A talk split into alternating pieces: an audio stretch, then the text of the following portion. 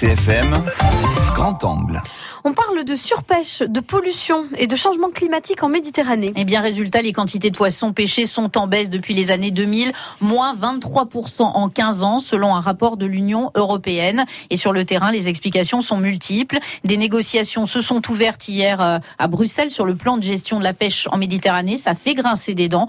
Zoom sur cette pêche en Corse, ses quotas et ses contraintes. Un grand angle présenté par Hélène Batty. Pêcheur depuis plus de 30 ans à Ajaccio, René y a vu le métier changer et surtout le climat au fil des années. Quand j'ai commencé dans les années 85, on travaillait 300 jours, 320 jours par an. On priait le bon Dieu pour avoir un peu de mauvais temps pour se reposer. Là, on travaille 140 jours, 150 jours pour les plus courageux. Ça fait pratiquement deux mois que, l'on ne travaille pas parce que dû au mauvais temps. Donc, vous voyez que on fait pas de dégâts. Pour préserver l'environnement, la Corse a également pris ses propres mesures restrictives. Xavier Dorade, premier prud'homme ajaxien. Sur le continent, il y a des, ports de Méditerranée, pêcher la pêche à langouste, il la pêche toute l'année, alors que nous, on, on s'est réservé, on la pêche plus que, pendant, que pour six mois on protège les espèces. On a fait pareil pour les oursins. Les oursins, on pêchait pendant 7-8 mois, maintenant on ne pêche plus que pendant 4 mois. Pas de surpêche en Corse donc, mais plusieurs facteurs qui, une fois combinés, impactent les ressources. C'est la version confirmée par la Star Réseau.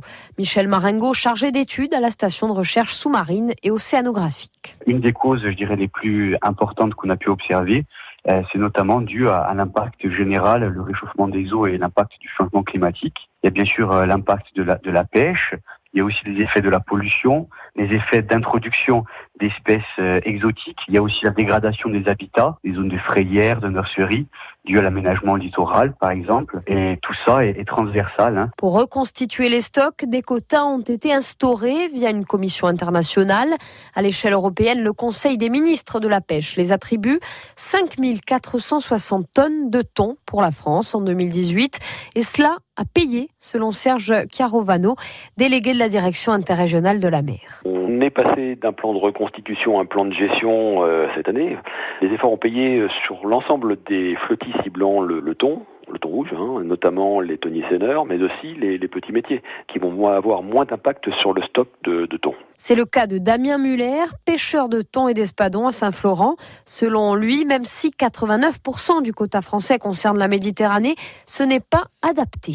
On est uniquement dans l'artisanat et à ce moment-là, on ne devrait pas être bridé comme on l'est. Aujourd'hui, les quotas sont pas le reflet de ce qu'il faut au quotidien d'un pêcheur pour faire vivre son activité. Une ressource qui pourrait donc servir l'essor de la pêche locale, mais qui l'obligerait cependant à une importante modernisation des embarcations, souvent vétustes. Une petite réaction, euh, Pierre-Marie Mancini. L'Europe, c'est un véritable gendarme, on le voit, euh, contrôle tout.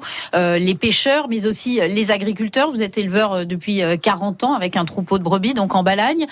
L'Europe, c'est une bonne chose ou ça met trop de bâtons dans les roues?